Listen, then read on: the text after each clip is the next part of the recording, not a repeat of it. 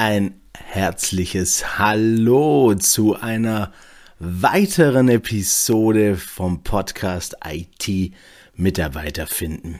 Mein Name ist Tobias Mehre und heute habe ich drei Gründe für dich, warum es sich lohnt, IT-Know-how aufzubauen. Für dich als Recruiter, als Sourcer oder auch als Account Manager. Grund Nummer eins: Du findest leichter vergleichbare Skills. Welche Fähigkeiten sind eventuell vergleichbar? Das findest du nur raus, wenn du mit deiner Zielgruppe sprichst, wenn du mit IT-Experten sprichst. Aber es geht noch weiter.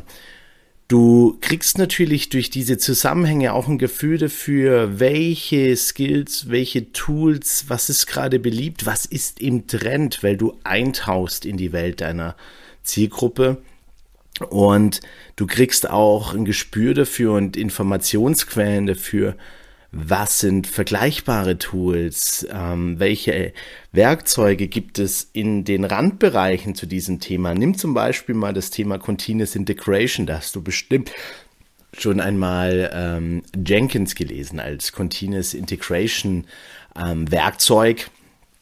Und wenn du jetzt aber weißt, dass es da beispielsweise auch Azure DevOps gibt und das im Kern teilweise die Aufgaben von Jenkins übernimmt, dann bist du zukünftig gewappnet, weil du einfach, wenn du eine Stelle liest, das sofort einordnen kannst. Und darum geht's am Ende des Tages. Einordnung, schnelle Einordnung, dass du die richtigen Fragen danach stellen kannst. Und dafür bin ich äh, letztendlich angetreten, um da dich zu unterstützen mit dem Content, den ich produziere.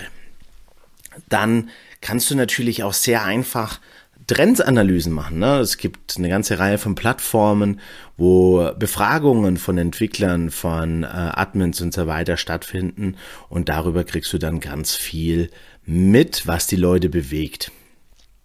Ein zweiter guter Grund, warum du mehr IT-Know-how aufbauen solltest, um deine Zielgruppe besser zu verstehen, den Kontext noch mehr zu füttern, ähm, ist der, dass du, wenn du weißt, was die Leute anzieht, über was die Leute sprechen, dann kannst du natürlich auch in Kombination mit beispielsweise den Google-Suchoperatoren, kannst du sehr einfach und bequem Twitter-Accounts identifizieren, Communities identifizieren, Events finden, wo sich deine Gruppe aufhält. Du kannst darüber rausfinden, über was sprechen die, ist eine neue Version eines Frameworks rausgekommen. All das sind natürlich super Aufhänger, um am Ende des Tages dann mit Talenten in Kontakt zu kommen oder eben auch mit Hiring Managern.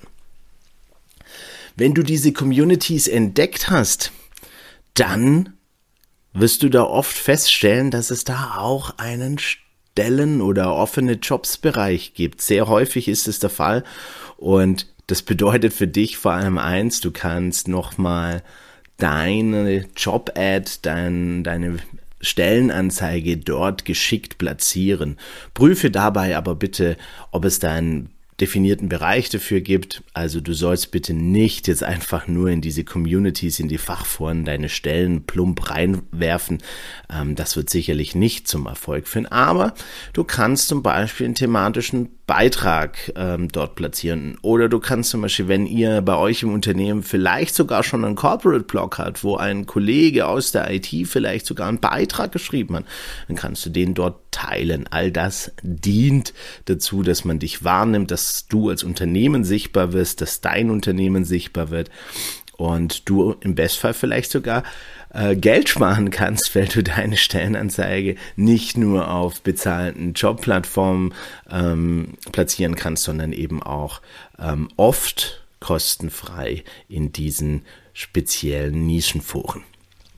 Ja, und am Ende des Tages, du kennst es doch selbst, wenn du, sag ich mal, einen Zugang zu einer Zielgruppe, zu einer Personengruppe hast, dann ist es doch viel einfacher mit dieser ähm, diesen Menschen dann auch zu sprechen. Du bist locker, du bist souveräner. Und ja, mir ist vollkommen klar, deshalb bist du noch kein Admin, deshalb bist du noch kein DevOps-Experte oder Entwickler. Das musst du aber auch gar nicht sein. Das ist, glaube ich, nicht die Erwartungshaltung. Dennoch baust du Hürden ab. Du lernst die Zusammenhänge zu greifen. Du kannst dich auch viel besser positionieren, wenn du viel besser verstehst, was denn deine Entwicklerteams, deine IT-Teams überhaupt für Menschen suchen, welchen Tech-Stack die haben.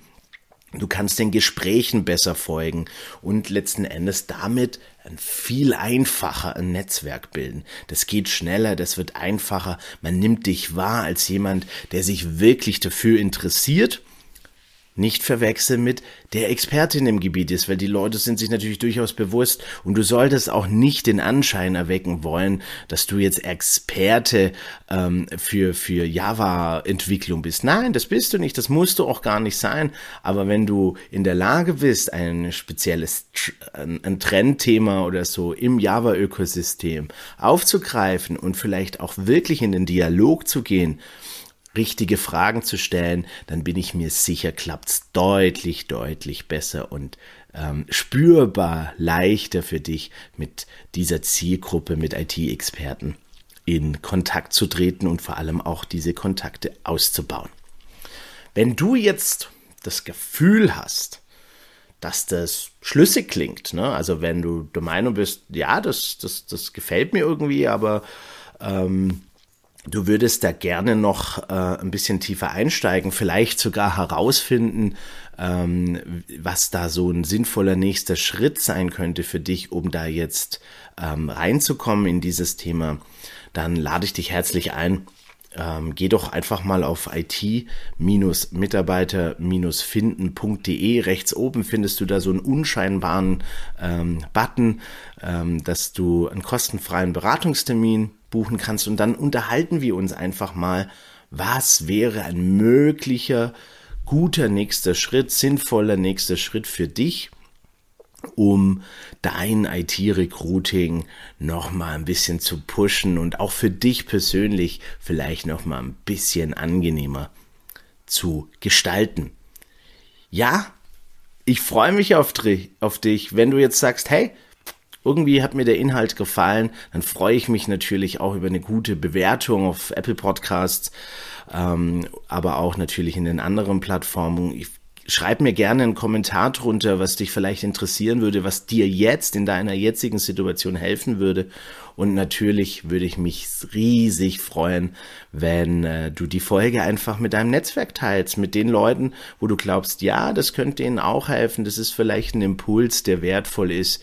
Und ja, da freue ich mich einfach drauf. Ansonsten wünsche ich dir einen wundervollen Start in die Woche. Genieß ähm, deine Aktivitäten, tauch ein in die Welt deiner Zielgruppe und ich wünsche dir ganz viel tolle Gespräche. Bis dahin, dein Tobi, bis bald.